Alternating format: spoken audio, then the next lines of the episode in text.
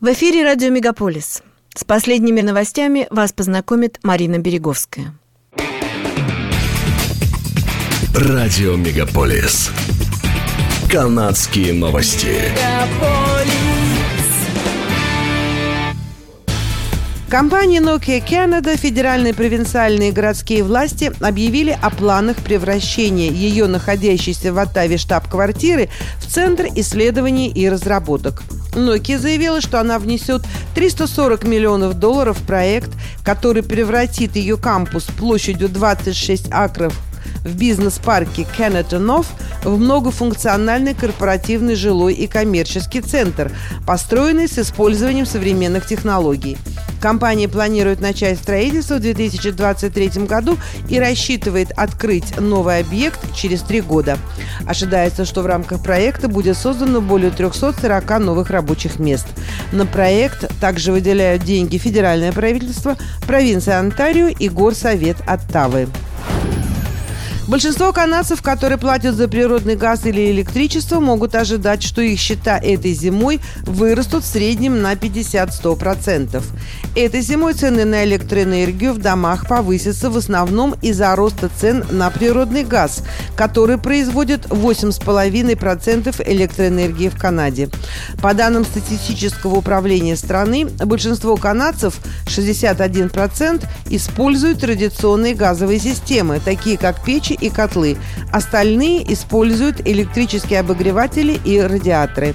По мнению экспертов, цены на природный газ в настоящее время растут из-за сочетания геополитических противоречий в Европе, глобального перехода к возобновляемым источникам энергии, сезонного спроса, федерального налога на выбросы углерода и циклических колебаний цен на газ. США увеличили экспорт природного газа в Европу, а Канада увеличила экспорт США, что еще больше сократило количество газа в самой стране. В какой степени и как быстро домашние счета за электроэнергию будут увеличиваться, зависит от провинции или территории проживания. Профсоюз, представляющий около 55 тысяч работников сферы образования в Онтарио, таких как смотрители, воспитатели детей младшего возраста и административный персонал, сообщает, что с 3 ноября может начаться законная забастовка. Профсоюз CUPE не уточнил пока, станут ли работники образования участвовать в полноценной забастовке, будет ли эта акция Work to Rule Campaign или они предпримут какие-то другие действия. CUP требует ежегодного повышения заработной платы на 11,7%, а правительство в ответ предложило повышение в разы меньше.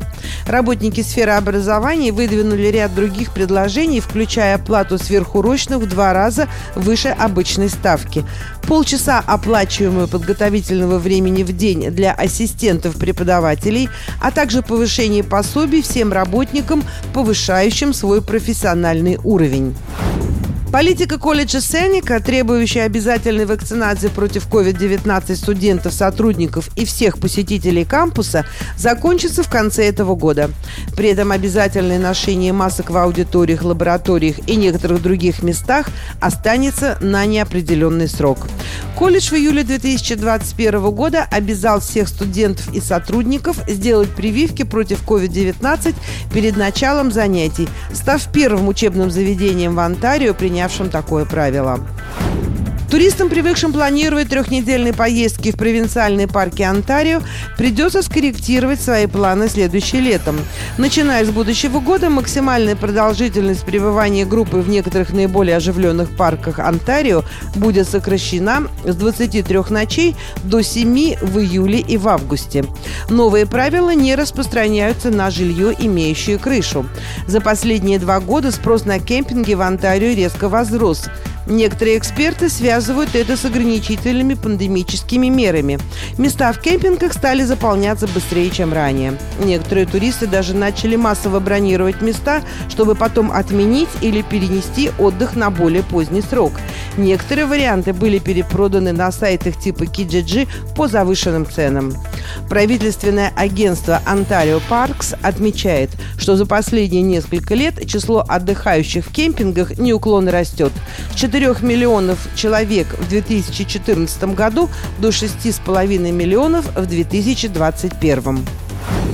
National Geographic опубликовал список 10 лучших продовольственных рынков со всего мира, и рынок Святого Лаврентия в Торонто попал в него, сообщает сайт dailyhive.com. Рынок Святого Лаврентия является кулинарным центром города с 1803 года, собирая в одном месте местных фермеров и других продавцов специализированных продуктов питания и ремесел. На южном рынке, который открыт каждый день, кроме понедельника, вы найдете множество торговцев, предлагающих свежие морепродукты, выпечку, зерно, фрукты, овощи и многое другое. А на северном рынке каждую субботу проходит знаменитый еженедельный фермерский рынок. Эта традиция существует с момента открытия. Это яркое историческое пространство также служит домом для еженедельного воскресного антикварного и блошиного рынков, выставочных площадей, предприятий розничной торговли и многого другого. Среди других мировых продовольственных рынков, попавших в список, Стамбульский базар специй, Старый рыночный зал и рыночная площадь Каупатори в Хельсинки, а также Пекинская улица закусочных Ванфуцзин. Британский певец Элтон Джон купил пентхаус в доме с необычным дизайном. Здание King Toronto в Канаде состоит из множества квадратных элементов со стеклянными гранями.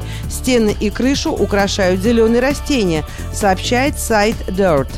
Пентхаус Джона под названием «Домик на дереве» находится сверху на западной стороне здания. Площадь объекта составляет 223 квадратных метра. Интерьер отличается большим количеством естественного освещения, половицами из светлого дуба, элементами из латуни и извилистой лестницей, соединяющей два этажа. Объект получил свое название из-за дерева, растущего посреди атриума. Внутри пентхауса три спальни и три ванные комнаты. Кухня и смежная с гостиной столовая, из которой можно попасть на две террасы. Хозяйская спальня также представляет выход на террасу, где имеется спа-зона. Это были канадские новости на радио «Мегаполис Торонто», которые для вас провела Марина Береговская. Не переключайтесь.